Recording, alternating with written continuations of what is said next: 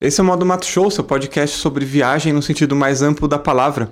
E esse slogan nunca fez tanto sentido igual no programa de hoje. A gente vai conversar sobre o uso terapêutico de psicodélicos com o Rafael Vitruvian. O Rafa é psicólogo, ele está fazendo um doutorado agora na PUC-Rio justamente sobre esse tema, sobre o uso de psicodélicos, né, substâncias psicodélicas, em tratamentos. Bom, obviamente a gente está falando de um assunto que não é todo mundo que fica confortável em ouvir, mas eu posso garantir para você que vai te trazer bastante conhecimento e tá um papo bem legal e divertido. E se você não for inscrito no canal, eu te convido a se inscrever também e ativar as notificações, porque daí cada vez que tiver um vídeo novo, você vai receber um alerta aí no seu celular ou no seu computador. Então vamos pro papo agora.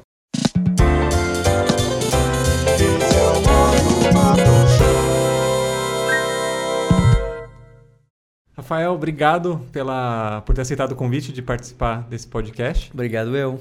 É, eu acho que vai ser um papo um pouco diferente do que eu estou acostumado a falar aqui, mas de alguma forma eu gosto, primeiro, de falar das coisas que eu acho interessante. Sim. E acho que o tema que a gente vai falar hoje está em alta, né? Tá documentário Muito. Netflix, tem muita gente falando sobre os psicodélicos com fins terapêuticos. E também é, o canal é meu e eu falo das coisas que eu quero. Sem querer ser arrogante, sim, mas sim. é meio que isso, né? Eu tento fazer algum link com natureza, com alguma coisa assim. E... e tem esse link realmente, né? E tem, né? Afinal tem, tem a psilocibina que vem do cogumelo, mesmo o LSD de um fungo, né? E tudo, tudo mais. A gente vai entrar... Você não tá entendendo nada do que a gente tá falando aqui, fica tranquilo que daqui a pouco a gente vai explicar um pouco melhor desse rolê Vai todo. ficar claro, vai, vai ficar, ficar, claro. claro. É. Mas, resumidamente, hoje a gente vai falar sobre psicodélicos. Isso. Certo? Com fins terapêuticos. De onde surgiu esse termo Psicodélico. O termo em si, psicodélico, vem de, vem de uma junção de duas palavras, né? Psico, que vem de psique, e, ou mente, né? Que a gente poderia traduzir como mente, talvez. E delos, que significa manifestação. Então a gente pode pensar no manifestar da mente. Isso veio como um entendimento de um escritor do século XX chamado Aldous Huxley, nome dele. E o Aldous Huxley, ele ingeriu em um determinado momento da vida dele, uma substância chamada mescalina, uhum. que tá, é um dos princípios ativos ali do peyote. Sim. E aí, após ingerir essa, essa, essa substância, ele teve uma experiência profundamente transformadora na vida dele, que acabou contribuindo, inclusive, para ele escrever um, um, dos livros mais famosos dele, que chama As Portas da Percepção. Uhum. É, o Céu e o Inferno também é outro ensaio que ele escreve um pouco influenciado por essas experiências com a mescalina. E aí, por muito tempo, os psicodélicos eles nem eram chamados de psicodélicos, né? É, o primeiro termo que se, que se adotou foi psicomimético, se eu não me engano. E a ideia é que as, essas substâncias elas imitavam um estado de psicose, tá. que era o entendimento inicial que as pessoas tinham em torno disso. Isso imitava uma psicose. Era tipo algo próximo, você tomava e você sentia como que era uma loucura, algum tipo como de. Como era uma loucura, né? Tradicionalmente uhum. compreendendo assim. Só que aí, com o tempo, claro, as pessoas começaram a entender que não era exatamente isso que estava acontecendo. Não era exatamente esse tipo de, de experiência que estava rolando, assim. É, e isso, isso começou primeiro com Albert Hoffman, uhum. que foi um químico que... Ele não foi exatamente o primeiro a sintetizar o LSD, mas ele foi um dos pioneiros porque a farmacêutica que ele trabalhava estava muito interessada nesses produtos que ele estava desenvolvendo. E acabou ganhando, chamando muita atenção por conta da própria experiência que ele teve com o LSD no processo de sintetizar. Sim, e que foi uma experiência muito legal, né? Que... que pra ele não foi tanto, não, né? é legal assim, de curiosa, né? De engraçado. Não, curiosíssima, né? Porque... Eu não sei se pode contar aqui. O... Pode, pode. Ele, ele, a primeira vez, então, que ele manipula o LSD... Se eu não me engano, o nome da molécula era LSD-25. Isso mesmo. É, e aí ele, ele manipula ela com os dedos e ele coça o olho. Ele tem um pouco contato com o olho e aí, claro, entra na corrente sanguínea. E aí ele vai para casa e sente um barato, sente uma coisa estranha rolando no corpo dele, sente a percepção moleza, dele. Né? Uma moleza, uma coisa estranha. Ele fala, cara, o que, que eu fiz aqui, assim? E aí, então, no outro dia ele volta pro laboratório e fala, não, peraí. Preciso, preciso ver o que, que tá acontecendo. E ele resolve ingerir uma dose heróica de 25 de miligramas. É, sei lá, eu acho que era por aí mesmo, assim. Uma coisa absurda. Uhum. E aí, claro, ele tem uma experiência muito intensa e profundamente transformadora nesse sentido. Ele volta de bicicleta para casa, Sim. por isso que normalmente lá no papelzinho tem um, um símbolo de um cara numa bicicleta, em alusão a, essa, a esse dia da vida do Hoffman. E aí ele tem. a- a- quando ele estava andando de bicicleta, ele tem a experiência que ele vai chamar de angelical Uhum. e ao mesmo tempo infernal nesse período aí de algumas horas ingerindo essa substância. Ele chega, se eu não me engano, a ir pro hospital e chega a pedir ajuda, etc. E Rola um ninguém monte- sabe o que fazer, né? E ninguém sabe o que fazer, fica todo mundo Cara, perdido. S- Só para quantificar um pouco, assim, né? é, hoje as pesquisas, por exemplo, eu vi na. Uma pesquisa que estava sendo conduzida na, na Suíça, Aham. eles estavam trabalhando com, com as doses de 100 microgramas. Um micrograma é um miligrama dividido. É, é um milésimo de um miligrama. Um miligrama. Certo? Ele tomou 25 mil microgramas. Uma dose. Cara, Eu não sei como é que ele não morreu nessa experiência, é, cara. se isso não deu overdose, não sei mais o que poderia dar, né? Uhum. Isso é um ponto também. Ah, conforme as pesquisas foram evoluindo, a gente descobriu que essas substâncias eram muito seguras. Por outro lado também, né? É, então, tanto o LSD, principalmente é, essa categoria de substâncias que a gente vai chamar de serotoninérgicas. Porque envolvem o circuito de serotonina no cérebro. Então a gente começou a perceber que principalmente essa classe de substâncias psicodélicas chamadas de serotoninérgicos tinha um efeito de neurotoxicidade baixo, muito baixo. No início, nos Estados Unidos, isso contribuiu para a criminalização desse, dessas substâncias. É, a propaganda que era feita é que isso poderia, de fato, te induzir a, por exemplo, ter um surto psicótico gravíssimo em todas as pessoas que usassem. Sim. Foi grande parte da, da propaganda que o Richard Nixon, que foi um dos presidentes dos Estados Unidos, fez na época para criminalizar essas substâncias. E aí a gente ficou num hiato por muito tempo, desde o Hoffman, desde o Aldous Huxley, desde outros figurões aí dessa cena psicodélica do século XX, da segunda metade do século XX, mais ou menos. É, a gente ficou num hiato de pesquisa. Outro, outro nome muito forte da época foi um cara chamado Stanislav Grof. Foi um psiquiatra que levou muito a sério é, é, o papel que essas substâncias podiam ter é, na cura das pessoas mesmo, né? E ele até hoje é um dos principais, uma das principais obras que a gente vai olhar para quando a gente vai falar de psicodélicos é a obra do Grof. Isso aí foi tudo na década de 60, 70, né? Tudo década de 60, 70. E aí isso cunhou junto com o movimento hippie da época, Sim. com É. o movimento de contracultura. E é legal falar também que a CIA nessa época também estava fazendo pesquisa para uso militar, né? Também, também. E aí a gente entra nesse ponto que é a coisa não só cura, como ela pode ser, inclusive, muito. Vou usar, vou usar um termo meio ruim aqui porque não tá me vindo na cabeça, mas muito maléfica, Uhum. em certo sentido.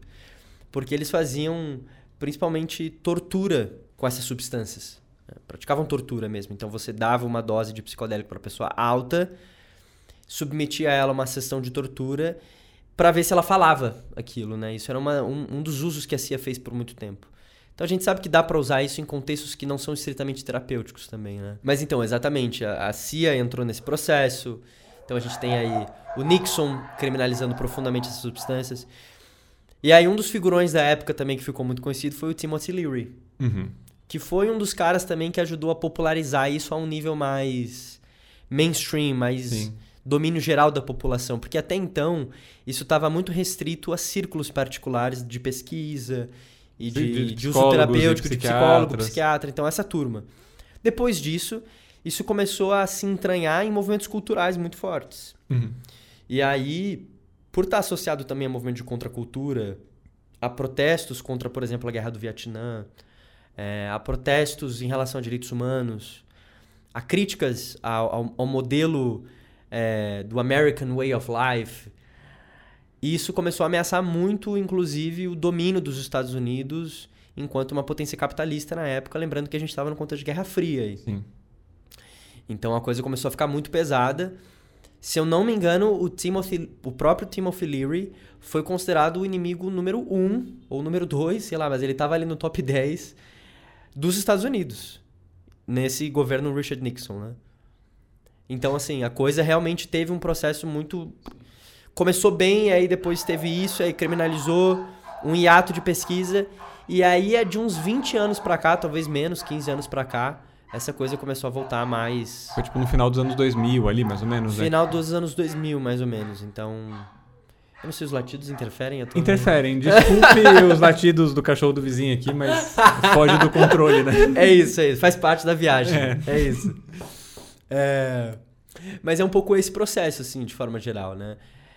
É de, de 15 anos para cá, de 20 anos para cá, que a gente começa a ter uma retomada dessas substâncias de um jeito um pouco mais cauteloso e de um jeito que tenta ser mais controlado para tentar entender, então, se existe um fim terapêutico para isso. A primeira pergunta é se existe um fim terapêutico, né? Só deixa eu fazer um comentário antes. É, eu não lembro exatamente qual era a história, mas nessa época que a CIA estava fazendo pesquisas e tudo mais, de alguma forma eles, acho que eles elegiam algumas pessoas, alguns pesquisadores para ir atrás disso. E um desses caras aí era um figurão lá que ele era doidão também. Ah, e é? ele saiu distribuindo LSD para uma galera na Califórnia, assim. Nossa, eu não sabia disso. É. Então tem uma um, uma via de pesquisa aí, de, de, de teoria, né? Sim. né? Que a, a disseminação do, do LSD para essa galera foi também por conta da CIA. Pode ser, pode ser. Que é, uma, né? que é um uma tiro doideira, no pé cara. deles, né? tipo, tentando controlar o uso da substância, mas acabaram perdendo o controle no processo. Pois é. Né? E o Timothy Leary também, ele é ele é visto como tipo um dos embaixadores principais assim e tal. Mas também acho que para quem fazia pesquisa, pesquisa séria e tal, foi também horroroso, né? Porque virou um, não sei se é um problema de saúde pública, mas enfim, disseminou de uma forma descontrolada, né? Sim. Então, Eu acho que o Timothy Leary, cara, ele teve uma sacada. Isso tem a ver com o que a gente vai falar de fim terapêutico, tá? Ele teve uma sacada que é, foi muito interessante. O Timothy Leary percebeu que as experiências psicodélicas elas podiam levar as pessoas a questionar o modo de vida delas. Uhum.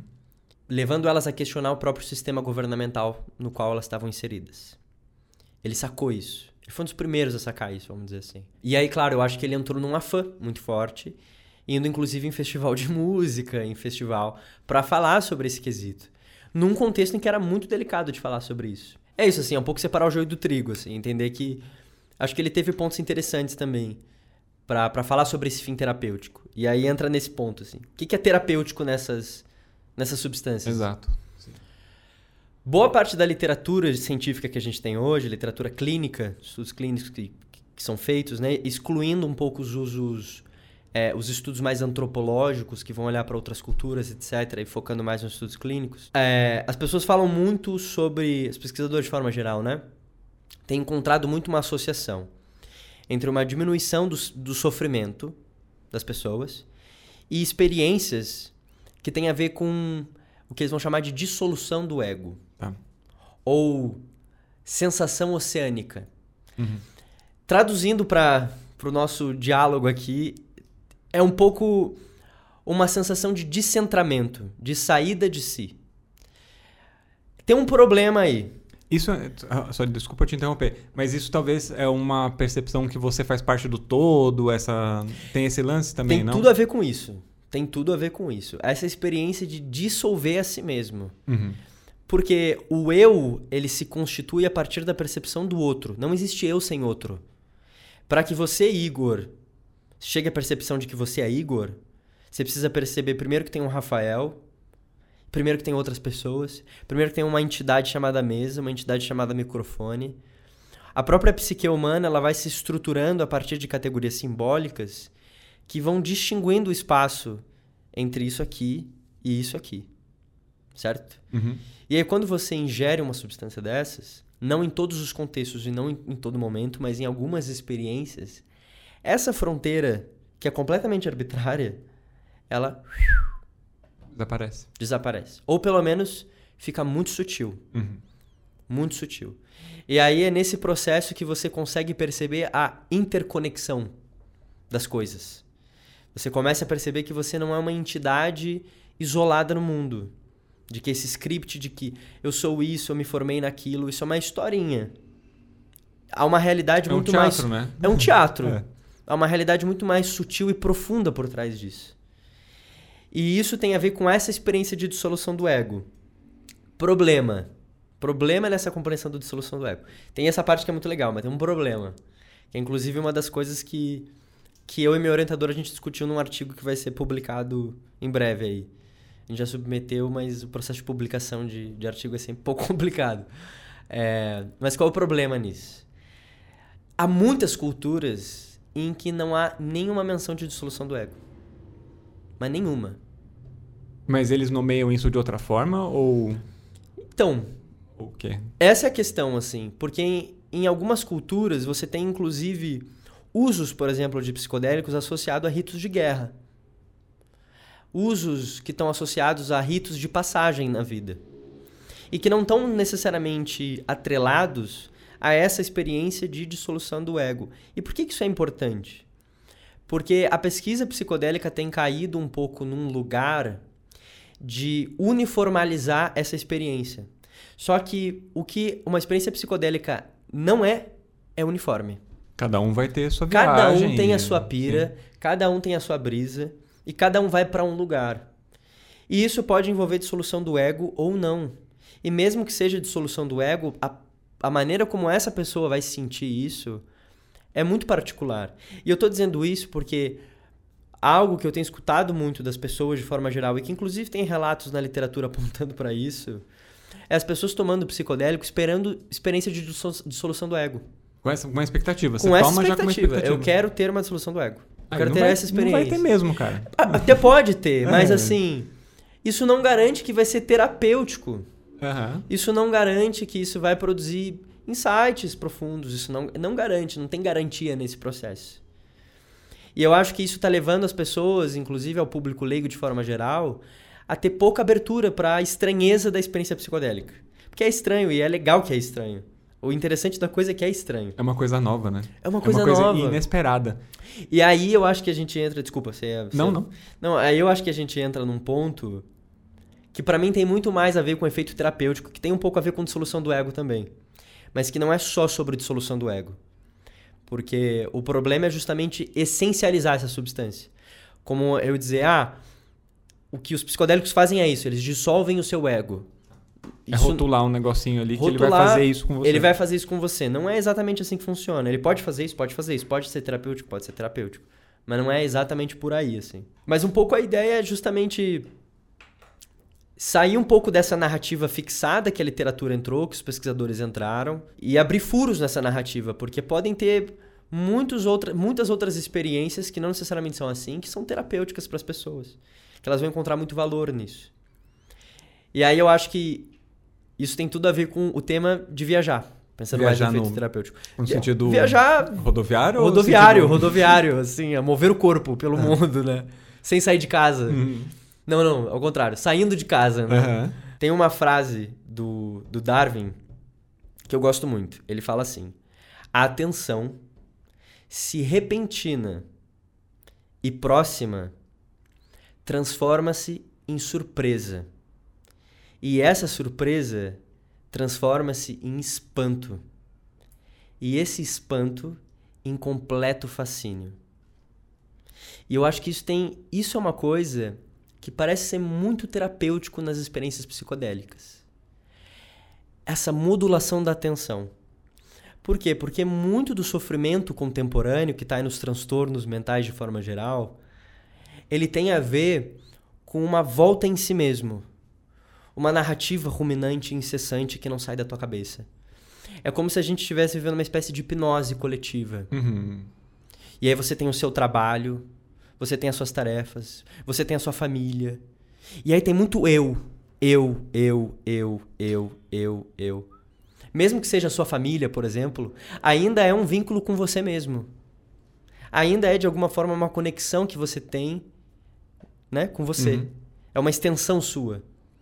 Mas não é algo diferente.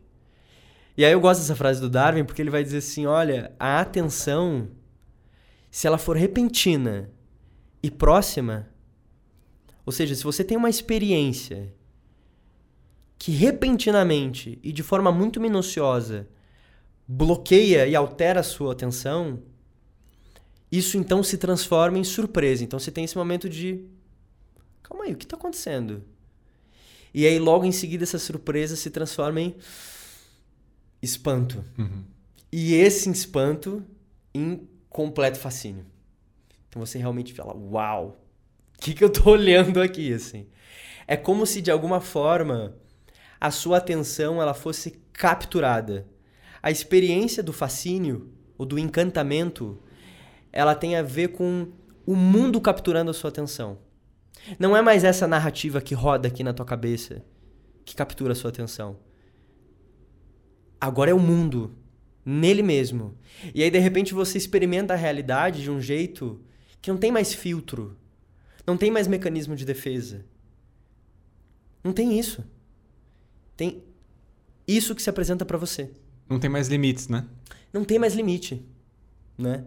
E aí, não tendo limite, você fica livre para experienciar a realidade de um jeito que tem mais deslumbre. E é mais fluido, né? Tudo fica mais fluido. Mais fluido. Exatamente, assim, mas tem mais E eu acho que essa palavra é muito, ela é muito importante porque é uma palavra que inclusive muitos autores indígenas têm utilizado. Qual a palavra, desculpa? Encantamento. Tá. Tem utilizado para descrever a experiência de poder se reavivar no mundo, poder viver de novo, de forma íntegra. Então tem muitos autores indígenas aí muito importantes, inclusive, para pensar isso. Né? A gente tem o, o Ailton Krenak, Daniel Munduruku, é, Cacau Erá também é um pensador importante. A gente tem a Geni Nunes também. Então, pessoas que estão tentando pensar e que inclusive vêm de uma matriz de pensamento que é diferente de boa parte do que a gente tem no Ocidente, para pensar justamente que efeito esse encantamento tem na gente. E eu acho que isso, inclusive, leva, volta, faz a gente voltar para a experiência de dissolução do ego. Por que, que então pode ser terapêutico dissolver o ego? Justamente porque uma experiência que é muito voltada em si mesmo, uma experiência que não cabe o estranho, o diferente, ela é uma experiência que se torna sem vida uma experiência que é muito previsível, uma experiência de mundo onde há um script determinado, onde você sabe o que você vai fazer a semana inteira, você sabe que vai chegar sábado, você vai assistir filme, e você vai comer pipoca, e aí domingo a mesma coisa, e aí segundo uma coisa mais ou menos parecida. E aí, de repente, a gente tem a possibilidade de ter uma, uma experiência ingerindo uma substância em contextos controlados, pontuar isso aqui, que abre um furo nisso e que produz esse giro. E por que que eu acho, aí falando eu, Rafael, assim, por que que eu acho que isso tem a ver com viajar? Porque eu acho que viajar, cara, tem um tom de querer sair de si. Quando você vai para um outro país, por exemplo, você vai, você vai mesmo para uma outra região. Todas as regras que você tem, todos os preceitos que você tem, não vão valer mais. Uhum. E aí você é jogado no mundo como uma criança de novo. Como uma criança você sai dessa narrativa e o mundo de novo captura sua atenção. O mundo de novo rapta isso. Sim. E aí, de repente, você tem esse. Claro que viajar pode ser uma, uma experiência aterrorizadora em outro sentido, né? Mas também é aliviador. Porque te tira desse centro. E às vezes é por isso também, porque viajar no sentido é, turístico da palavra, né? É, causa muitas vezes uma um acervo de lembranças muito maior do que seu dia a dia, né? Muito. Justamente por causa disso, cara. Ela modulou a sua atenção. Modulou profundamente sua atenção. E aí, claro, né? Além disso, o contato que você pode ter com outro lugar, uma outra cultura, ou mesmo viajando sozinho pro meio do mato, uhum. pode ter um efeito em você que tem a ver com um estranhamento de si, uma desfamiliarização da existência. Então, de repente, tudo aquilo que eu tomava como normal, tudo aquilo que eu tomava como óbvio, não é mais óbvio. Não é mais normal. E aí, de repente, as minhas categorias de compreensão do mundo, elas não valem mais. E aí você percebe como aquilo que você usa para organizar a sua experiência, como aquilo que você diz que é normal e o que não é, como aquilo que você diz que é esperado e não é esperado, ali não vale mais. E eu acho que isso produz um movimento de profunda reflexão. Profunda reflexão. E de alguma forma angustiante, né? Porque uh, você teve a vida inteira como verdade algumas coisas, e daqui a pouco você, em, sei lá, uma tarde que você toma alguma substância, no dia seguinte você fala: caralho, eu vivi minha vida inteira assim, agora parece que tirou um véu de trás, assim, eu tô enxergando a conexão das coisas, tô enxergando a, uma outra realidade, vai uma outra verdade. É, é um lance muito é muito bom e muito angustiante ao mesmo tempo. É muito angustiante e justamente porque Eu acho que esse é um ponto importante para perceber. Pode ser muito angustiante e pode ser muito terapêutico ao mesmo tempo. No sentido de que se desfazer de si nem sempre é um processo indolor. Não, quase nunca é indolor, né? Quase nunca. É. Se desfazer de si pode, pode ser um processo que vai envolver olhar para culpa, olhar para remorso, olhar para raiva, olhar para então não dá para romantizar isso muito também assim, ainda que seja uma experiência que tem se mostrado e eu falo isso como psicólogo mesmo porque é o que a gente encara assim no dia a dia, como uma experiência quase que urgente, cara. É, e acho que é importante a gente frisar também é, agora que, apesar das pesquisas estão avançando agora, de 15 anos para cá, é, se tem alguns casos ali de esquizofrenia, por exemplo, tem. alguma coisa assim, tipo, pode agravar, né? Pode acelerar o processo também. Então, pode. É por isso que essa pesquisa é sempre importante ter acompanhamento médico e tudo mais. Se, Muito importante, fazer, ainda né? mais para quem já está tomando medicação psiquiátrica de alguma forma, ah, né? Sim. É. Mas sim, é, e isso é uma coisa que ainda não está clara, em outro sentido. É, como, essas, como essas substâncias interagem com pessoas que têm determinados transtornos específicos. Uhum. Porque isso também se tornou um pouco um jargão na área, assim, do tipo, ah, pessoas que têm bipolaridade ou pessoas que têm esquizofrenia não podem usar Erol. Mas assim, eu, eu continuo recomendando que não usem. Mas ainda falta a gente investigar o porquê disso e de que forma isso modula essa experiência. É, e aí é complicado também os países que estão começando a liberar para uso terapêutico isso, né? Nos Estados Unidos tem dois estados que liberaram, é Colorado e Oregon, né? Colorado e Oregon, se eu não me tá engano. Está começando a liberar. Você falou que a Austrália também está. A Austrália tá agora é, liberou, em certo sentido, né? não liberou totalmente, mas ela tornou legal a possibilidade de médicos receitarem. É, eu não sei se essa medida já começou ou vai começar dentro de alguns meses ainda. Mas, é, se eu não me engano, é de MDMA e psilocibina. O MDMA, é, nos Estados Unidos, esse ano aqui, parece que vai ser o primeiro medicamento farmacêutico mesmo é, com Sim. o MDMA, né? Sim. Vai ser, Sim. Vai ser lançado. Então, acho que vai ser o primeiro medicamento, tipo, de farmacêuticas é, com algum tipo de psicodélico, né? Sim, sim, sim. Vai ser um dos primeiros agora. É, quais os tipos mais comuns de, de psicodélicos? psicodélicos que existem hoje ou que são mais pesquisados?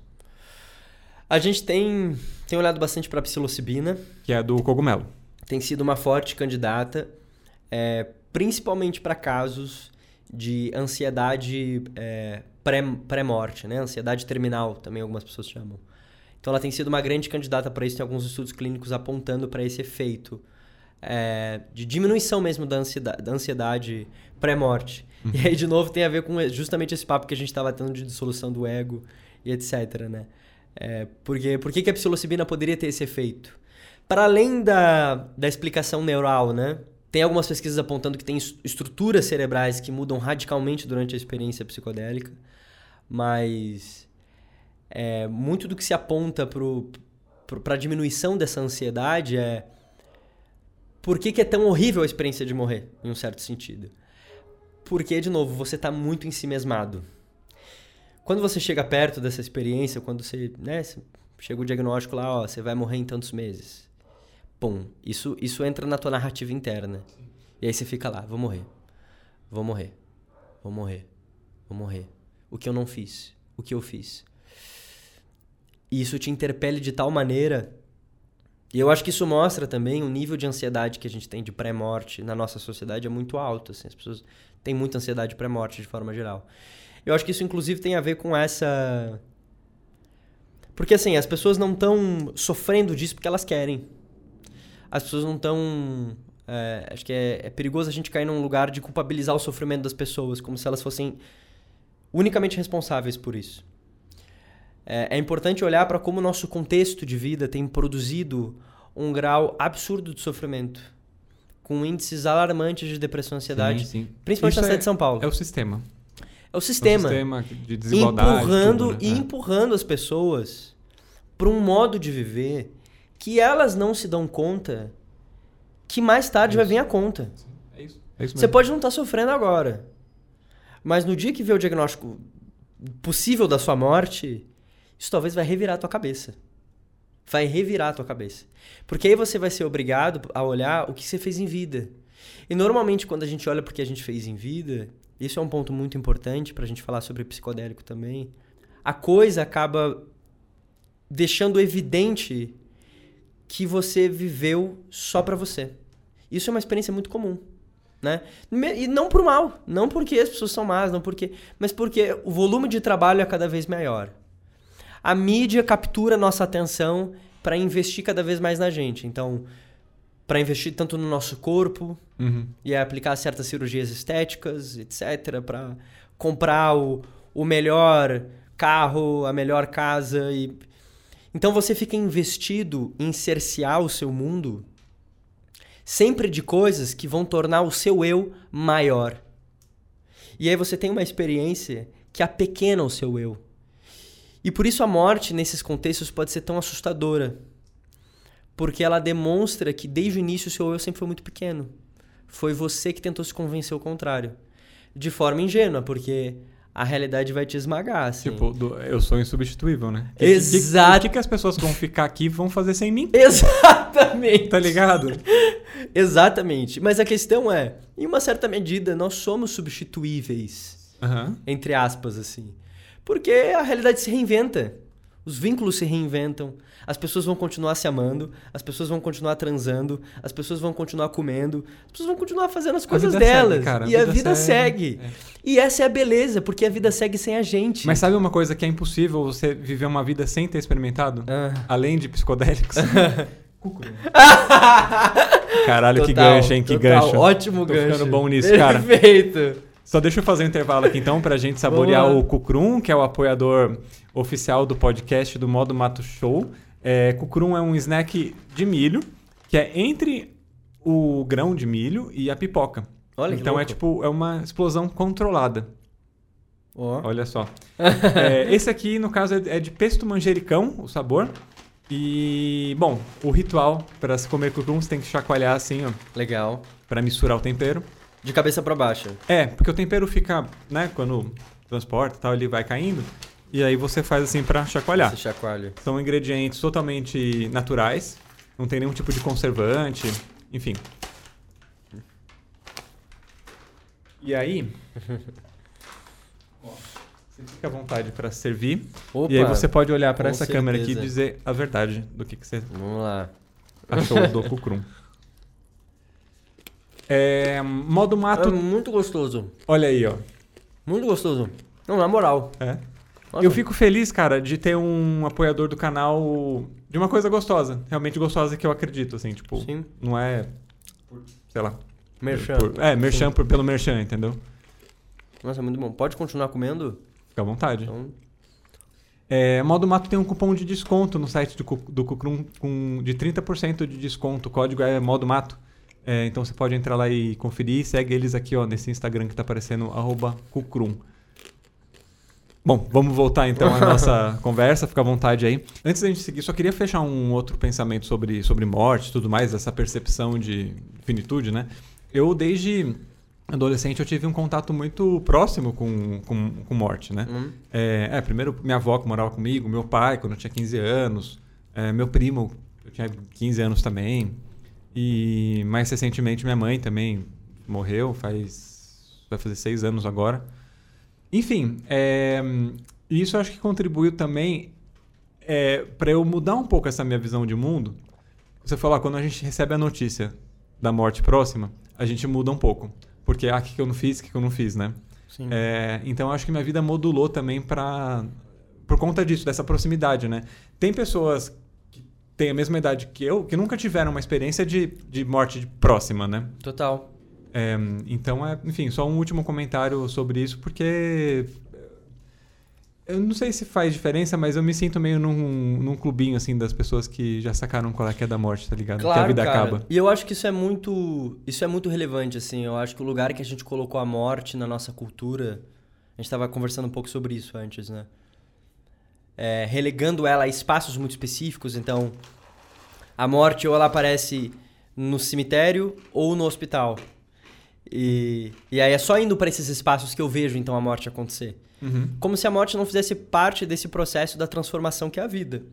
Como se ela não fizesse parte desse dessa própria linda forma de viajar no mundo que é viver. Uhum. E só viver, só existir.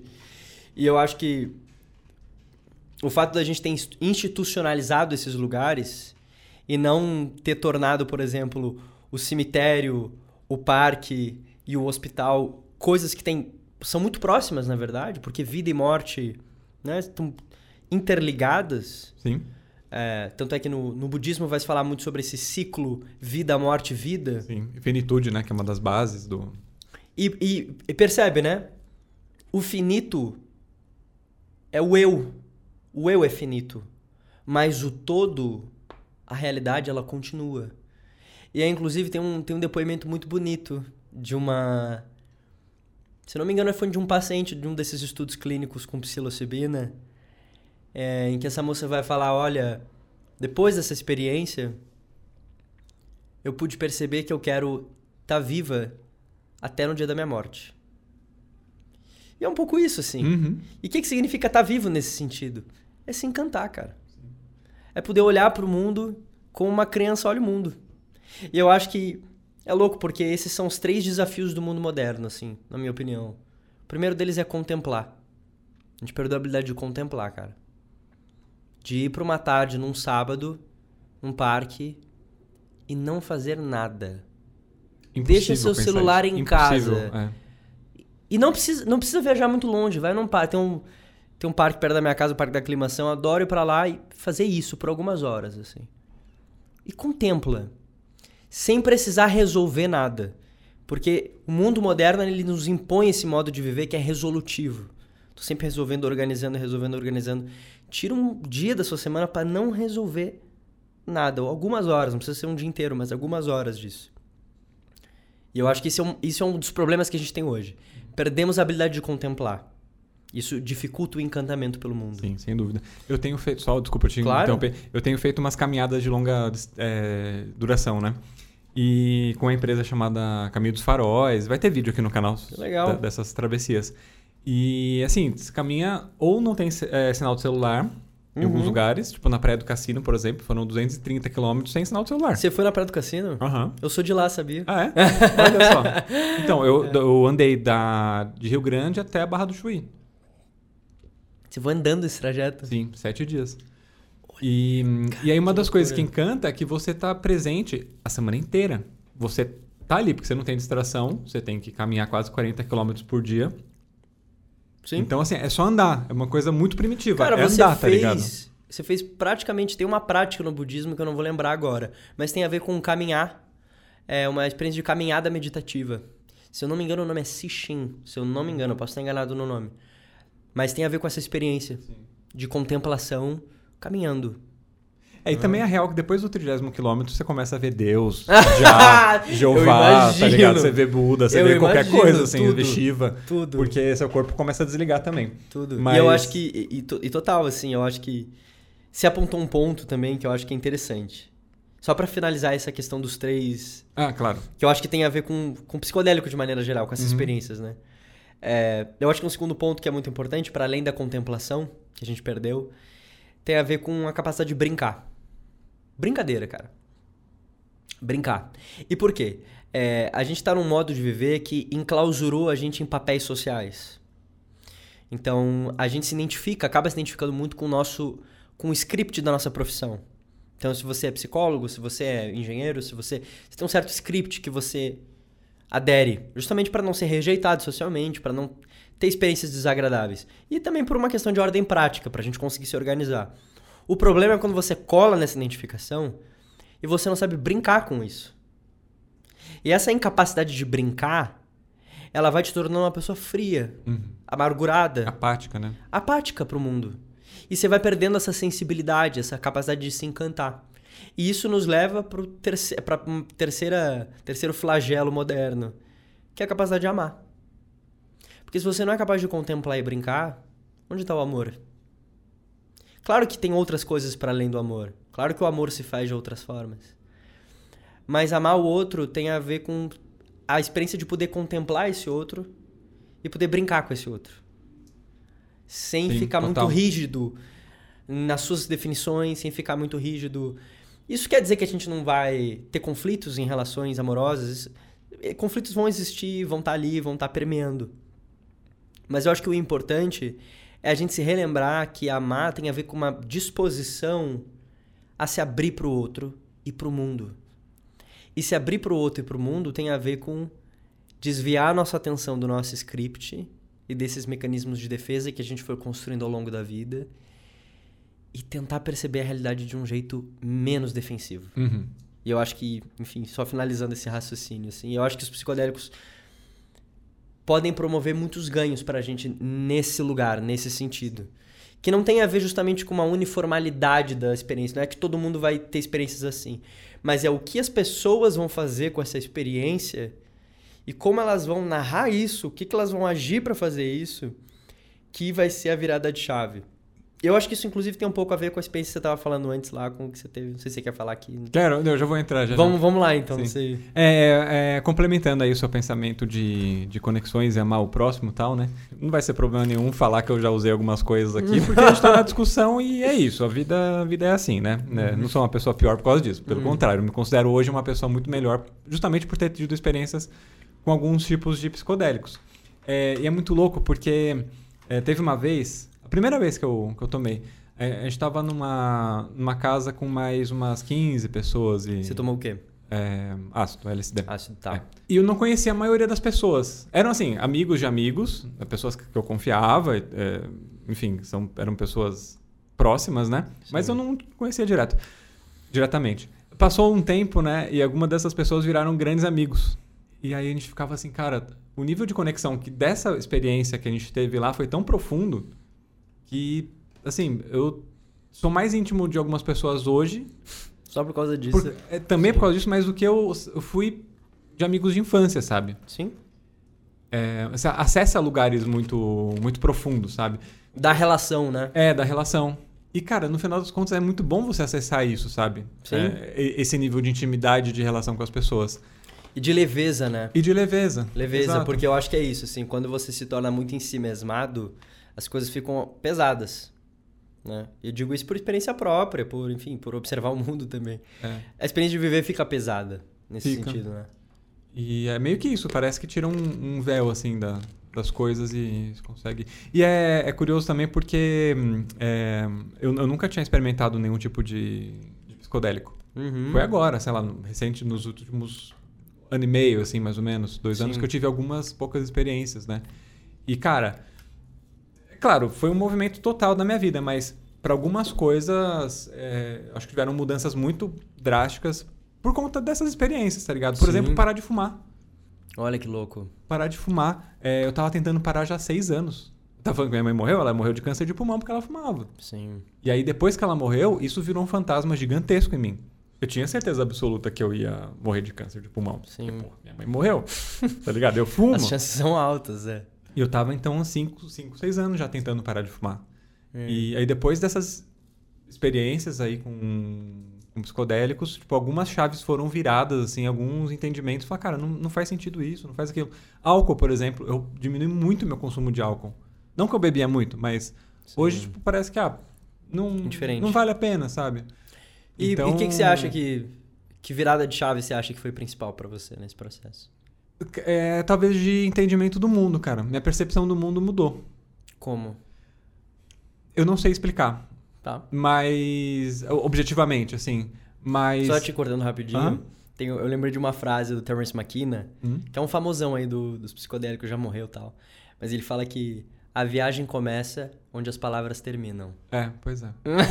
é um pouco a ver com isso. É meio que isso, porque assim, parece que hum, eu, eu consigo ter uma compreensão do mundo melhor. Uhum. De você entender, sacar as coisas mais rápido, do de funcionamento das coisas.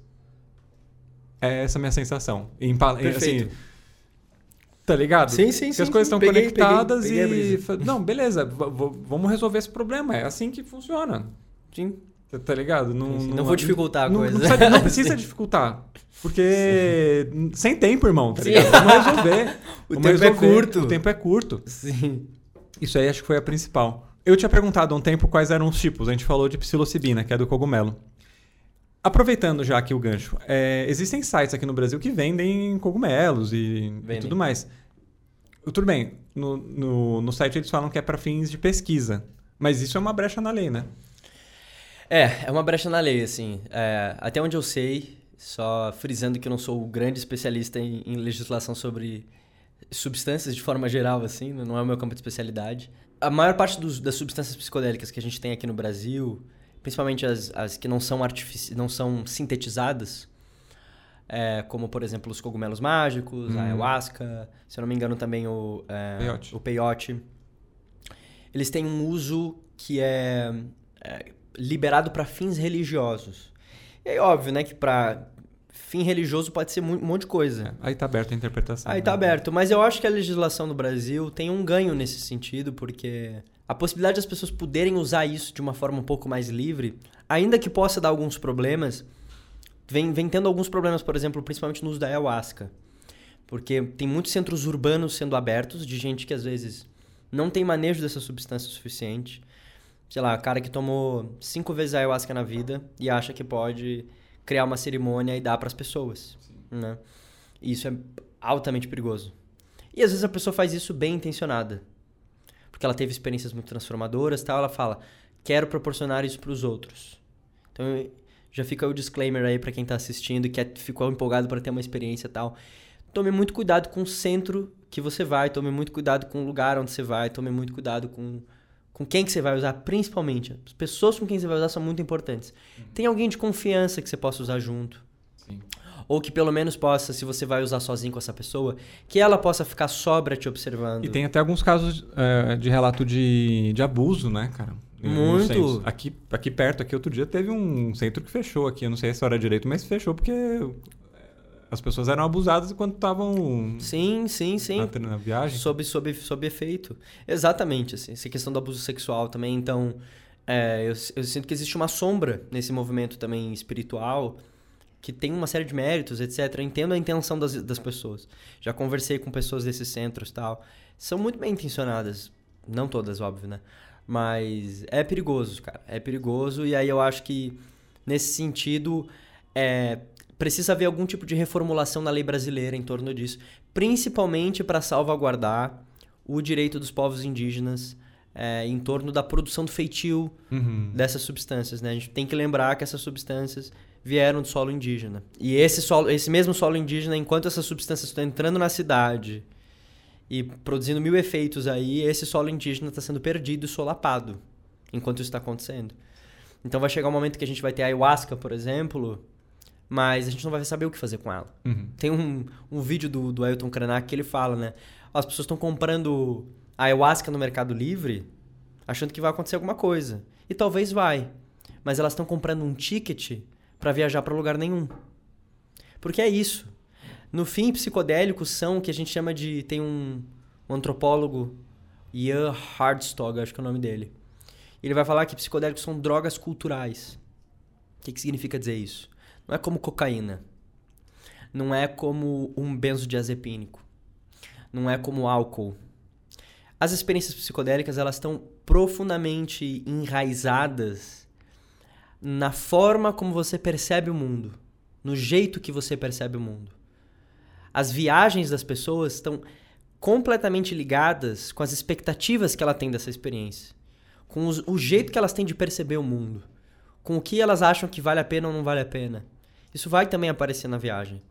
Então, se você te pega a ayahuasca, retira ela do seu contexto de origem, do contexto onde ela é cerimonializada, como se ela em si fizesse efeito, uhum. e faz efeito, mas, enfim, o efeito profundo mesmo, é, além de ser uma violência com os povos indígenas, é também um descaso em relação ao próprio funcionamento dessas substâncias.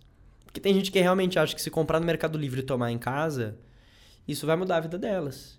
E pode até mudar, mas eu apostaria que vai mudar talvez para pior. Sim, porque a experiência pode ser é. aterrorizadora. Assim. A ayahuasca, inclusive, é, é um dos, umas coisas que eu não tomei justamente porque eu queria, se eu for ter essa experiência algum dia, que fizesse algum sentido em algum. Enfim, algum lugar que, que eu sentisse uma conexão. Entendeu? Sim, sim. E eu acho que é, uma, é um bom jeito de levar a sério essa experiência, é. né? E aí, retomando o que você falou, eu acho que é, a legislação no Brasil está um pouco nesse pé. Está um pouco nesse lugar, assim. As coisas estão um pouco indefinidas. E principalmente na ayahuasca, eu acho que precisa de uma definição mais estrita para evitar esses casos que estão se, é, se replicando por aí, Uhum. de, de experiências muito malogradas com, com, com essa medicina. E, e aí sujando também o nome da medicina, tornando isso uma experiência, causando pânico moral assim na- nas pessoas, um pânico social que é desnecessário, que é desnecessário porque o troço é muito, ele é muito positivo para a maioria das pessoas, né? Então, por causa de casos específicos que são muito alarmantes, são muito preocupantes, são muito perigosos, a- o movimento inteiro, às vezes, o movimento indígena mesmo acaba sendo sujado por conta disso. Então, é uma nesse sentido é um obstáculo, assim. Bom, seguinte, a gente fez uma pausa aqui para trocar a bateria da câmera. E aí eu estou com um amigo meu de infância aqui, o Punani. e aí ele levantou um, um ponto aqui. Eu vou pedir para ele sentar aqui no meu lugar e fazer esse comentário. Manda aí, manda aí, pô. A, a pergunta é boa, a pergunta é boa. É gente. boa, Pode vale? fazer, É pode boa. fazer, não. Tá, bom, ele falou assim, que a gente tá num papinho muito de, de quem... Muito intelectualizado. É, né, autor e não sei o que, babá. E ele quer, assim, saber basicamente qual que é a diferença, tipo, de uma brisa de álcool, por exemplo. Ficar louco de álcool. Ou de ficar- maconha, ou alguma coisa assim, pro psicodélico. Qual que é o rolê do psicodélico? É isso, né? Isso. Beleza. Beleza, beleza. É, tá, vamos lá. Primeiro que o mecanismo de ação do álcool no cérebro é bem diferente do álcool e de, de, de uma classe de substâncias que a gente vai chamar de opioides. É muito diferente do mecanismo de ação dos psicodélicos. É, e por, pelo mecanismo de ação no cérebro ser diferente, esse efeito vai ser diferente. Então, por exemplo, nos opioides, o que a gente tem? Cocaína, é, a gente pode incluir o crack também, morfina, heroína. Essas classes de drogas, que são chamadas de opioides, elas têm um efeito altamente viciante. Porque uma das coisas que elas fazem é te deixar eufórico, sem deixar o seu mecanismo perceptivo muito alterado. Entendi. Você não é... Tá. É como se você, você continua, tá, tá aqui o mundo, tá aqui o pacotinho da Kukrum, tá aqui o microfone e tal, é, mas de alguma forma tem uma experiência subjetiva mais intensa. Isso nos opioides, de forma geral. Os opioides também têm um mecanismo de aliviar a dor. A dor ela se torna aliviativa. E aí é uma distinção, distinção importante entre psicodélico, essa classe de psicodélico, e isso que a gente chama de entorpecente. A diferença entre um entorpecente e um psicodélico é que o entorpecente, de forma geral, ele inibe a sua dor. De forma geral. Em alguns casos ele pode, pode deixar um pouco mais intenso, mas em poucos casos. De forma geral, ele vai inibir a sua dor, ele vai ter um pouco esse efeito. Agora, essas classes de, de substâncias que a gente vai, vai chamar de psicodélicos, elas até podem inibir sua dor em alguns casos. Tem casos, por exemplo, uma dor mais existencial, uma dor associada a um sofrimento psíquico, de fato, ela pode inibir, por conta dessa experiência de reencantamento com o mundo, etc. Mas, de forma geral, uma substância psicodélica pode amplificar essa dor. Então, se você, por exemplo, tá noiado, você vai ficar muito noiado. Mas muito noiado. Aquilo, aquele troço vai ganhar uma dimensão muito grande. E aí, o que, que isso tem efeito em termos perceptivos? Como que, como que muda isso? Então, no álcool, é, eu vou tomar, e aí você vai ter um efeito aí no córtex pré-frontal, essa parte mais da, da frente da cabeça, né? Do cérebro aqui. Ele vai ter um efeito de inibição. Então, as suas funções executivas, elas vão ser, elas vão ser temporariamente diminuídas. Isso significa que você vai ter uma experiência de mundo mais burra. Mesmo assim, por isso que as pessoas quando tomam álcool, no geral ficam mais corajosas. Não porque elas têm mais coragem, mas porque elas estão mais burras, elas não conseguem tomar uma decisão direito. E aí isso inibe e torna elas um pouco mais, nesse sentido, corajosas. Então essa seria a diferença de ficar louco de álcool, por exemplo, e ficar louco é, de cogumelo. Porque o cogumelo ele vai ter um efeito né, nesse campo serotoninérgico, que é diferente da onde o álcool vai, vai, vai atuar. E por estar nesse efeito sero, e vai ter esse efeito na, no, no campo serotoninérgico, é, você vai ter, por exemplo, experiências de dilatação do tempo ou compressão do tempo. A forma como você vai perceber o tempo é muito diferente. E aí isso é diferente de quando você toma álcool. Você até pode ter um efeito ali Mas é mais de ah, lapsos, quanto tempo lapsos de passou, tempo. lapsos, É. no, nas experiências psicodélicas de forma geral, você não encontra tantos lapsos. Você pode até encontrar pontualmente, tá? mas no geral você não encontra tanto lapso. Mas você pode encontrar experiências profundas de, de dilatação e compressão do tempo. Até porque o circuito serotoninérgico ele tem a ver com a experiência de linguagem. E a linguagem é isso. Isso é o microfone, isso é a mesa, isso sou eu, isso é o Igor. Se você altera esse circuito, a, o jeito que você organiza simbolicamente o mundo, puf, vai pro espaço. E aí, de repente, o que, que é tempo? O que, que é eu? O que, que é esse microfone aqui na minha frente? Qual que é a diferença entre esse microfone e eu que tô falando aqui? E aí, de repente, essas categorias é um papo viajado pra caralho, né? Uhum. Mas é que a ideia é justamente essa: é, essa é a viagem. Quebrar um pouco essas categorias simbólicas e ver que efeito isso tem em você. E aí eu acho que essa é a grande diferença entre ter uma experiência com álcool, com substâncias opioides e ter experiências com os psicodélicos de forma geral. Então tem essa tem um tem um demarcador aí muito importante. Claro que pode se assemelhar em alguma medida, né? Se você vê uma pessoa sob efeito de cogumelo, você pode achar que talvez ela tá chapada de maconha. Inclusive, aí entra um ponto importante. Maconha, maconha é... é... psicodélico ou não é? Todo é. mundo faz a pergunta, né? Sim. Cara, é muito complicado isso, assim, porque a maconha não necessariamente atua no circuito serotoninérgico até onde a gente sabe.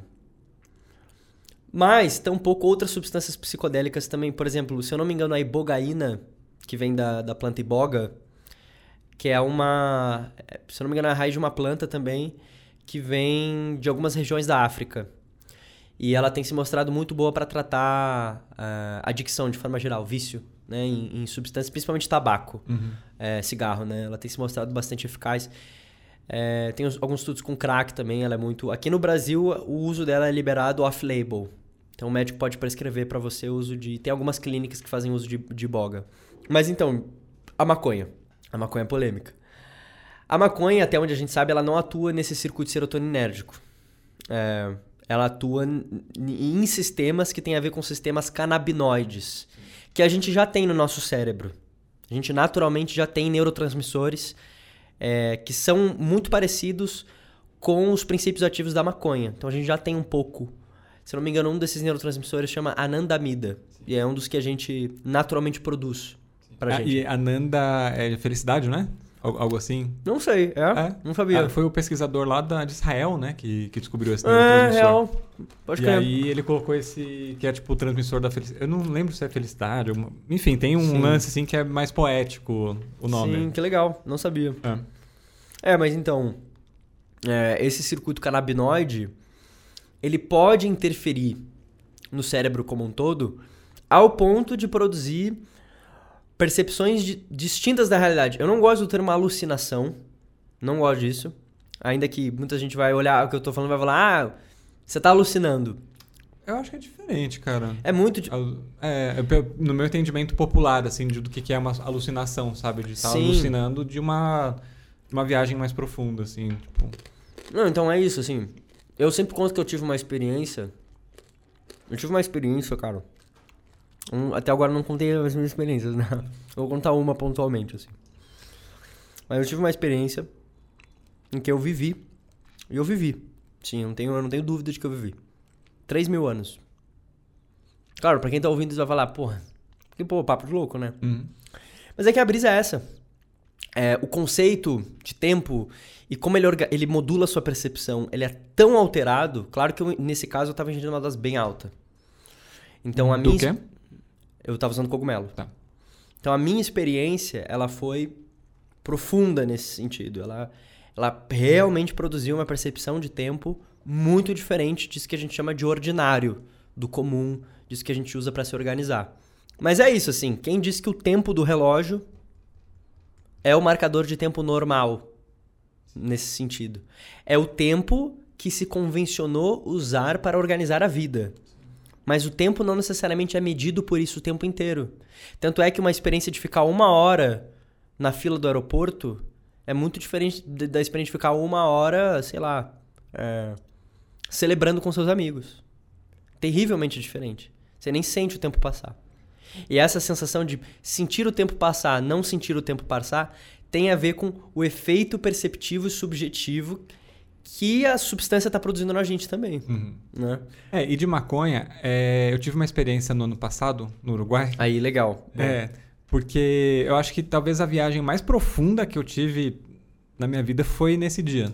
Legal. É, foi com um comestível, um cookiezinho assim que a gente comprou de uma, uma mulher lá no, no Uruguai que produzia. Virou uma chave, talvez uma, uma principal chave assim para eu conseguir viver mais leve.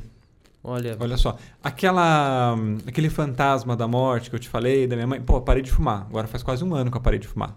tá. Então, esse fantasma do câncer de pulmão, ele foi embora. Né? A maior parte foi embora, assim. E aí eu comecei a entrar numa, numa brisa, assim, tipo de... Cara, de novo, essas experiências próximas de morte e tudo mais, é, eu sempre tive uma certeza absoluta para mim que eu ia morrer cedo. Tá, Porque meu pai morreu com 50 anos. tá. Minha mãe morreu com 60 e poucos. Meu primo morreu com 16, tá ligado? Nossa. Então, tipo, é, eu sempre tive essa percepção, tipo, "Pô, a galera da minha família morre rápido, né? 20 e tantos eu já tô. É, eu tô já com, bati as botas. eu tô com 34, 35, porra, né? Fudeu. Então eu, eu sempre precisei. Isso é, na, na- nessa viagem desse comestível que eu, que eu tive esse insight, né? Eu sempre precisava ter alguma coisa pra eu, pra eu entrar numa noia assim de tipo da morte tá próxima, tá ligado? Tá. E essa chave virou. Porque eu tava me cagando naquela época de, tipo, de sofrer um acidente de carro e morrer. Agora que tava tudo bem na minha vida, assim, tipo, ah, parei de fumar, tal, não sei o quê. Pô, aqui, como, como eventualmente eu posso morrer rápido? Acidente de carro.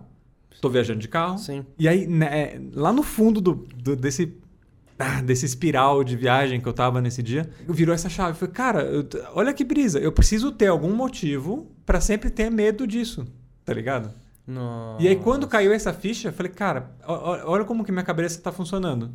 Porque eu tinha uma certeza absoluta que lá com 15 anos criou-se, eu levo isso 20 anos depois. Que ainda tava aqui. E aí virou a chave. E deixa eu te falar que essa, essa brisa, especificamente, ela não foi uma, uma brisa legal.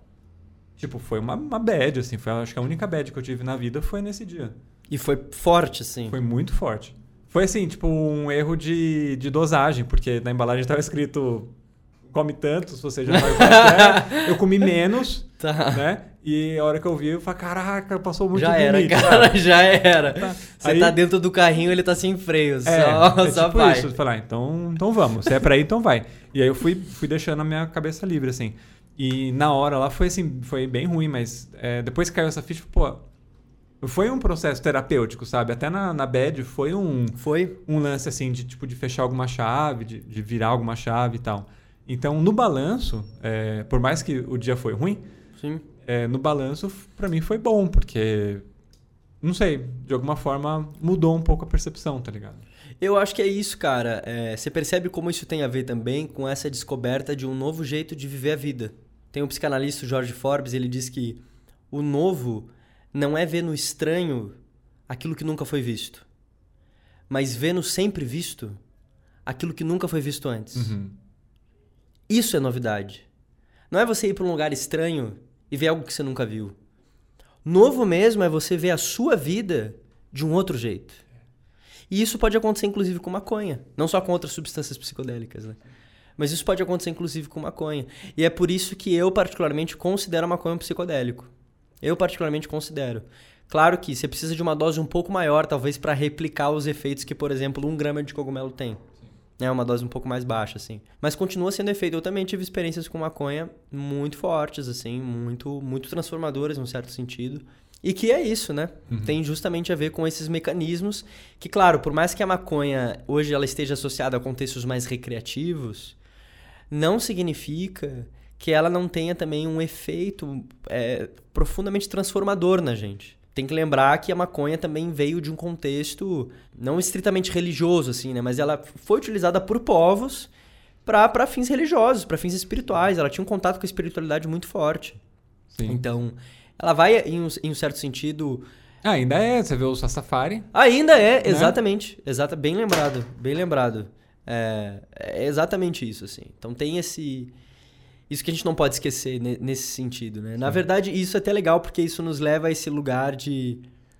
Que é muito bizarro, assim. Conforme o mundo moderno foi se construindo, a gente separou tudo em caixinhas, né? Então a gente tava falando lá da morte, do hospital, tal, cemitério. Mas tem umas outras caixinhas também que foram inventadas que, que vieram com prejuízos aí pra gente.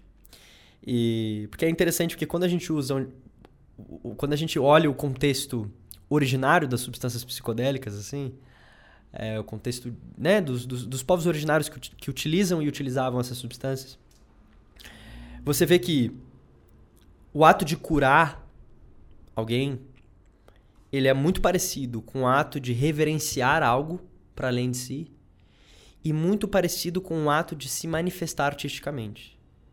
Ou seja, terapia, cura, reverência, espiritualidade e arte são a mesma coisa.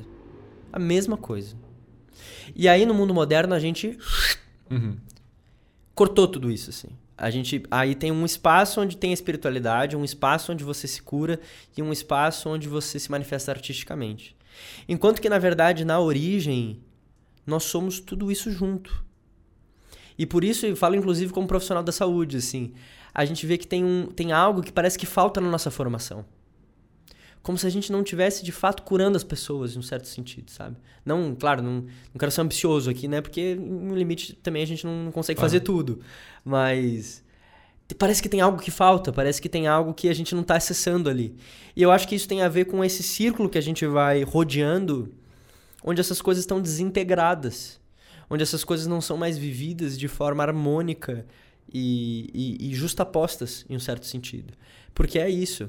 A experiência de, de cura, ela tem muito a ver também com a experiência de poder se manifestar artisticamente. Só que não só isso. É se manifestar artisticamente é, num ato de reverência a algo que é maior do que a gente. Seja uma força sobrenatural, seja a força das águas, a força da mata, uhum. a força de um animal. Um ato de reverência mesmo. Que, é, que tem a ver Sim. com isso, né? Reverenciar não. tem a ver com sair de si e entregar algo para isso que é desconhecido. Parece que é misterioso. E que é tão difícil, né? Isso acontecer. E que é tão difícil. E, precisamente, se tornou difícil pra gente. Se tornou difícil. Porque para alguns povos isso não é tão difícil. É que o nosso jeito de se organizar socialmente tornou isso ridiculamente difícil. Ridiculamente difícil.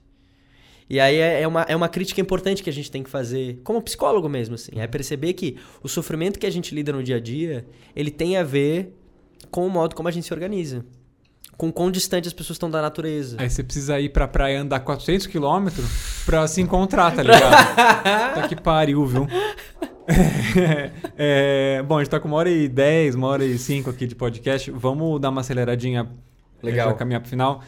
É, de novo, voltando ali, a gente falou então de psilocibina, de maconha. O tabaco também, de alguma tabaco, forma. No rapé se usa muito. Sim, é, não sei se é considerado uma droga psicodélica, entendo que não, mas não. também é uma, é uma substância ali usada por povos originários e tudo mais. Tem um, tem um valor grande, né? Sim. O é, um, que mais que temos? LSD.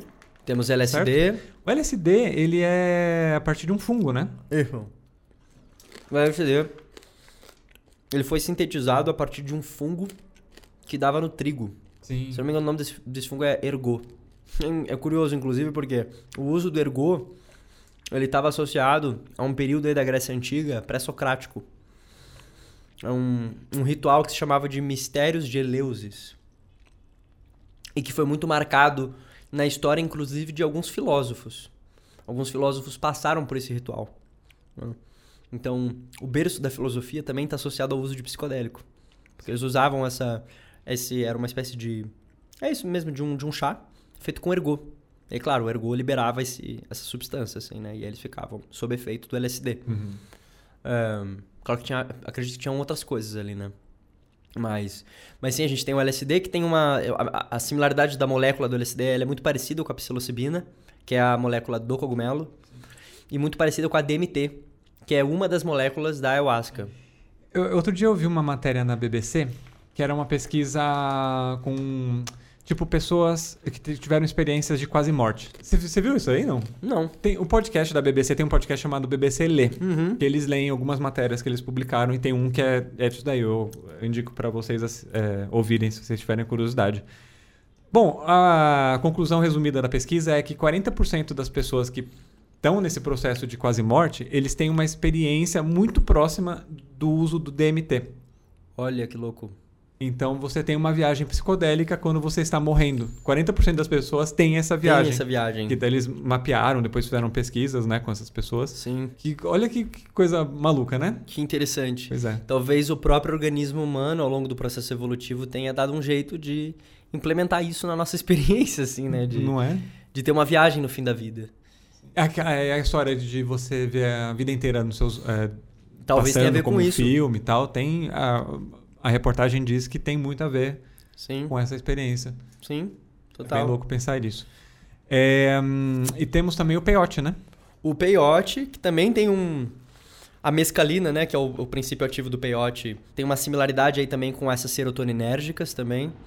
É, a gente tem também o, o- Não é exatamente o veneno, né, mas é a secreção do bufo... Do sapo? bufo isso, do bufo alvarensis. Ah, só uma coisa. O peyote ele é extraído de um cacto, né? Do Isso. México, é também do, da região da América Central ali. Da né? América Central, exatamente. Exatamente. Foi usado por muitas culturas, né?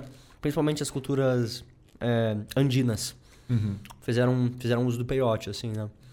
Ah, e outras ali da região da América Central. O cogumelo também vem mais ou menos daí, também. né? É, inclusive também. tem aquela história da... Eu não lembro o, nome da O, psilocybe, né? Sim. Que é um gênero de cogumelo. A gente tem também o amanita. O Manita do Mário? É, o do Mário. Do É esse aí. Cara, é o- é, eu nunca tomei, mas a... É o do Mário porque é aquele vermelho com as pontinhas brancas, é, né? É. Eu, eu- eu li relatos, né, sobre, sobre Ah, quem um tomou. disclaimer importante. Cogumelos às vezes são venenosos. Então não recomendo sair por aí Não, não. tomando imagina. cogumelo indiscriminadamente, sem saber o que, que você tá tomando. Sempre é importante lembrar isso. Com assim. certeza, sem É. dúvida, né? Que as pessoas às vezes ficam, me mandam mensagem do tipo, ah, Encontrei achei um aqui- cogumelo aqui, posso comer, né? É, acho melhor não, no cara. geral, não, não É. coma. Que esse... A manita que chama? a manita, a manita muscaris. É, uma das brisas dele é você se sentir maior, né? Uhum. Por isso que no cogumelo O do Mario- Mario ele crescia, cara. é muito louco isso. É, o amanita, eu, eu não sei se ele tem psilocibina, não vou lembrar agora. Eu acho que sim. Mas já ele dá uma região bem diferente, né? Já é ali na leste europeu, essa região mais da Sibéria e tal. Tem a história, né, da, da- Acho que é, Eu não lembro o nome dela, do, a do México, acho que é Maria Isabel. A Maria Sabina. Maria Sabina, né? Sim. Que. Que ela. Eu não sei a história direito, mas até onde eu lembro, ela meio que. Não disseminou, mas tipo, começou a receber estrangeiros para tomar o cogumelo, e aí virou uma febre do cogumelo, e destruíram a cidade que eles moravam, e ela, tipo, morreu na merda, assim, porque. Eu não sei qual fim da vida foi a dela, mas ela foi uma figura muito importante na história psicodélica de forma geral, assim. é. Ela não ficou entre os figurões, mas ela abriu porta para inclusive o Timothy Leary ter uma das primeiras experiências dele com psicodélico, com, é, com psicodélico de forma geral. Com o Putz, que- esqueci o nome do cara. O outro também amigão do era parceiro do Timothy Leary. Mas enfim, muita gente eh, entrou em contato com os cogumelos por causa da Maria Sabina. E a Maria Sabina foi uma figura muito importante nesse processo. Ela, ela era, tipo, meio uma curandeira, uma. Ela era uma xamã, curandeira. Alguma coisa assim, É. né? Lembrando, né? Arte, terapia Aham. e espiritualidade estavam ali. Então ela era uma curandeira barra xamã, assim. Sim. Então, era justamente isso, assim. E aí, é, você vai ter, então, o peyote, você vai ter a ayahuasca, você vai ter é, os cogumelos, você vai ter o LSD. Acho que uma das últimas, talvez, que vale a pena mencionar é o MDMA. Né, que a gente acabou não mencionando. O MDMA é um pouco diferente. Ele também, ele também atua nas- na- no sistema serotoninérgico, ele também atu- mas ele também vai atuar no sistema dopaminérgico e no sistema de noradrenalina também. E aí isso vai causar um efeito que não é tanto visual, costumeiramente, né? Para algumas pessoas tem um efeito visual mais profundo, mas o MDMA também é conhecido como uma substância empatógena, né? No sentido de que ele amplifica a sua capacidade de empatizar com o outro. E isso, inclusive, abre a possibilidade para você sentir a dor que o outro está sentindo é, e também sentir a alegria que o outro está sentindo e poder comunicar isso para ele. É uma substância que pode promover isso de alguma, de alguma forma também. Essa, sim, tem sido uma grande candidata dos estudos clínicos, precisamente porque ela facilita você falar sobre questões que estão te pegando de forma geral. Entendi. De um jeito que não é tão arraigado, de um jeito que não é tão apreensivo quanto ao que você está falando. Então você se sente mais livre para poder falar. De repente, aquela barreira que estava te inibindo de falar coisas, de experimentar certas coisas, sei lá, a morte de alguém querido que te traumatizou muito, ou, ou algum acidente que aconteceu ao longo da sua vida, de repente aquilo não se torna tão grande assim. E você pode falar um pouco sobre isso. Falar um pouco sobre essa experiência. Né? Tem bastante estudo é, sendo conduzido com MDMA, acho que para é, galera traumatizada de guerra, não é? Tem. Precisamente por causa disso, né? O trans... é, é transtorno de estresse pós-traumático. Isso, é. Exatamente. Tem a ver justamente com isso, né? Quando a gente sofre uma, uma dor aguda e crônica também, isso envolve tanto para dor aguda quanto crônica, um sofrimento que é, ele vai se repetindo você é obrigado a se defender disso. E o seu, e o seu, seu corpo ele vai te dotando de jeitos de se defender dessa dor. Isso é o que a gente chama de mecanismo de defesa. Isso pode envolver tanto a sua personalidade, tipo assim, seu pai, ele só dava atenção para você quando você era um menino bonzinho. E aí você vai aprendendo ao longo da vida que ser um menino bonzinho, você vai ganhando coisas. E ao mesmo tempo você vai inibindo o comportamento agressivo. Você vai deixando de mostrar raiva, você vai inibindo isso. Toda vez que você sente a experiência da raiva, você. É como se o seu corpo bloqueasse isso. Uhum. Você vai ficando cada vez mais, mais. cada vez melhor em fazer isso. É, isso é uma espécie de mecanismo de defesa. Justamente para conseguir algo que você quer na realidade, no mundo. E isso vai estruturando a sua personalidade de alguma forma. Só que, por outro lado, a gente pode ter um mecanismo de defesa que também vai se estruturar frente a uma dor muito intensa. Como, por exemplo, a perda de alguém ou participar de uma guerra. Então você participa de uma guerra, você está ouvindo tiro, você dorme com a incerteza de alguém entrar na sua barraca e esfaquear você. E aí de repente essa dor ela vai corroendo você. E inclusive você vai ter que matar gente nesse processo. Você vai ter que desumanizar o outro nesse processo. Isso também não vem não vem barato. Isso não é um preço pequeno para se pagar. Matar uma outra pessoa envolve você desensibilizar o outro, mas sobretudo desensibilizar você mesmo. Né? E aí você vai perdendo essa capacidade de contemplar, de brincar e de amar. Né? Lembrando o que a gente estava uhum. falando antes, assim. E aí o MDMA, ele te torna mais capaz de poder olhar para essa dor e ressignificar ela de alguma forma. E, e, não num nível apenas simbólico, mas num nível corporal mesmo, assim, num nível de conseguir viver o mundo de um outro jeito, assim, um jeito um pouco mais calmo e um pouco mais sereno nesse sentido. E mais encantado também. Cara, muito bom esse papo, hein? Legal, foi legal. Divertido. Muito bom. é, antes de. Bom, a gente vai caminhar para o encerramento aqui, mas antes de, de, terminar mesmo, eu queria só dar algumas indicações da, de séries, ou. É, mais, mais de série que eu assisti recentemente. Tem é, uma no Netflix que chama Como Mudar Sua Mente. Do Michael Pollan. Exatamente. O Michael Pollan é um escritor, né? Ele tinha uma outra série no Netflix que chama é de culinária, né? Alguma coisinha, né? É.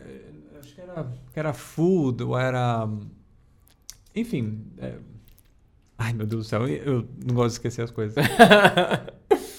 era um nome simples, assim, mas, tipo. Era comida, uma... era, era, comida. era de comida, mas a nossa relação com comida. Então eram quatro episódios é, que ele falava um com um viés do fogo, é, terra, ar e água, né? Sim. E aí ele lançou um livro recentemente que chama Como Mudar Sua Mente. E aí fizeram uma série também com quatro episódios, é, cada um falando de um princípio ativo psicodélico. Legal. É, então é, é, mescalina, MDMA, LSD e psilocibina. Psilocibina. É, é um documentário bem legal e está mostrando como que tá a, as pesquisas, estão sendo conduzidas, né?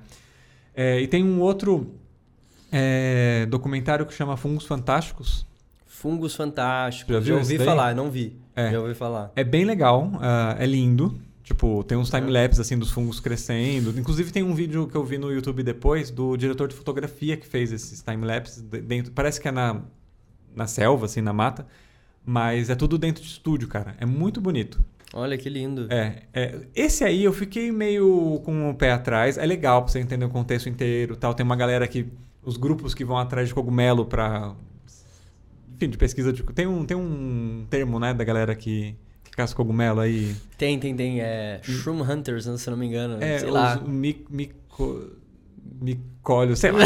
alguma enfim, coisa. Alguma coisa assim. É, só que esse documentário foi patrocinado por um, se eu não me engano, tá? Foi patrocinado ah. por uma instituição de pesquisa. Ih, então, assim, sempre que tem um patrocínio por trás, eu fico, tá, os caras estão falando bem, mas. Tem coisa aí. Tem, é, Tá? Cadê a parte negativa do rolê? Sim. Então sim. eu assisto com um pé atrás, mas enfim, é um documentário legal. Você tem alguma indicação de literatura, de alguma coisa que as pessoas podem. Eu acho que você deu duas boas indicações, assim, de, de série. É, não, não faria edições. Talvez eu faria uma edição de uma animação, que eu gosto muito. É...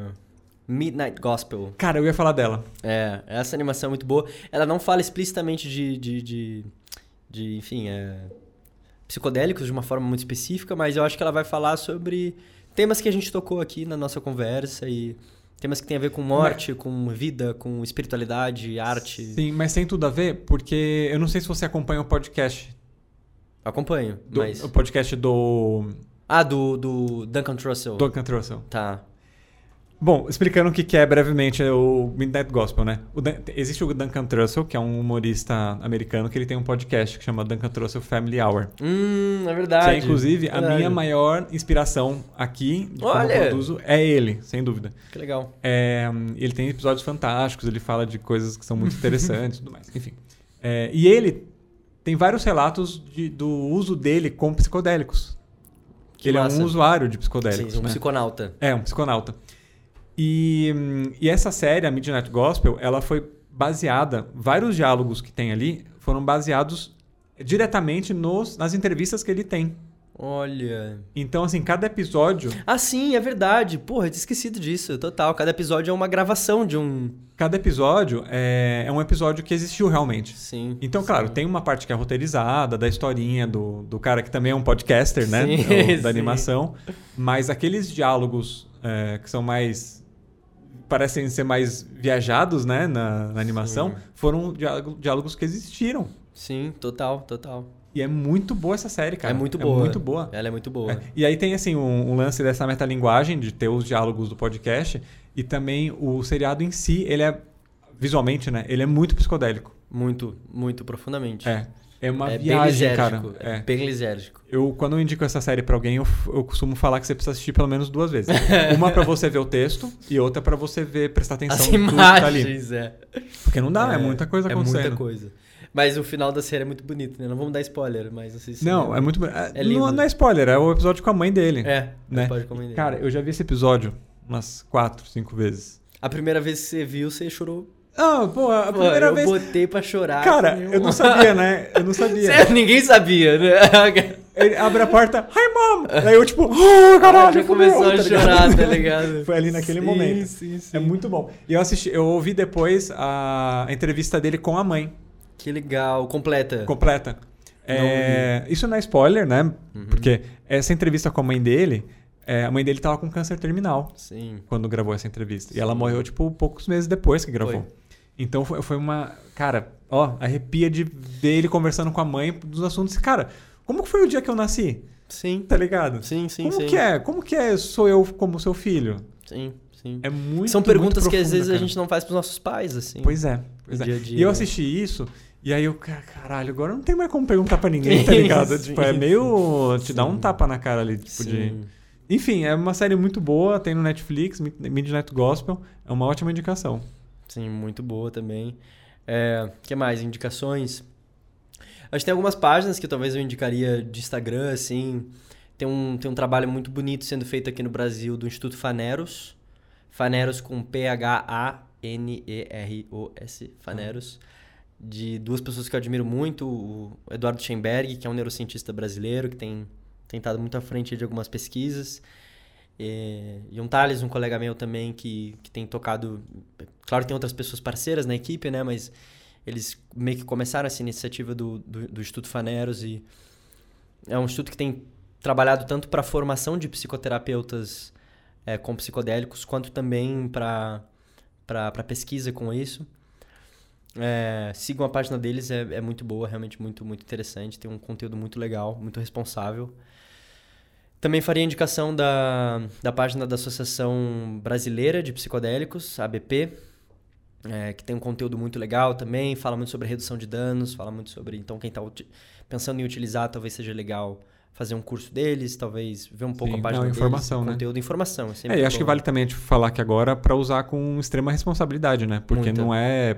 Não é, Não é assim. não é pra- sacanagem. É, não é sacanagem, não é pra É. festa, tá ligado? Tipo, Sim, não vai sim. tomar e vai pular o carnaval. Não, Sim. não é o rolê, tá ligado? É. Entende, ah, busca informação antes, tipo, se for usar alguma coisa, Sim. vai esteja num ambiente seguro, tá ligado? É, Tipo, exatamente. É, é muito importante isso, ter um ambiente seguro. Então, bom, acho que essas duas páginas eu farei recomendações de livros, cara. É, eu acho que o Como Mudar a Sua Mente, o livro mesmo, é, é interessante. Ele é muito legal, assim, ele tem um conteúdo muito legal.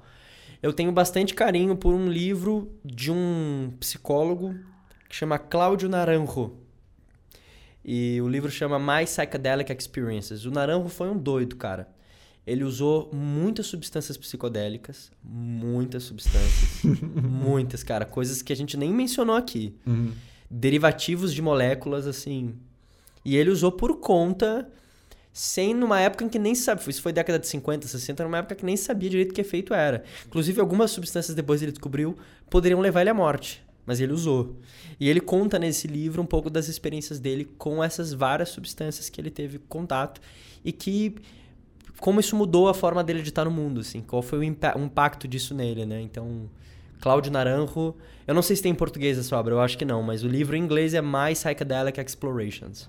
Eu acho que de forma geral essas são as recomendações que me, que me vêm na cabeça, assim, Legal. né? E- Beleza, muito bom, cara. Obrigado, Valeu. Rafa. Obrigado eu. E, legal, Igor. bom, espero que você tenha gostado desse episódio. Se você não for inscrito aqui no canal, te convido a se inscrever também e dar uma olhada nos outros vídeos que tem. Se você estiver só escutando isso aqui no Spotify ou no, no, no Apple Podcasts, saiba que no canal do YouTube existem outros vídeos das viagens é, que eu faço por terra.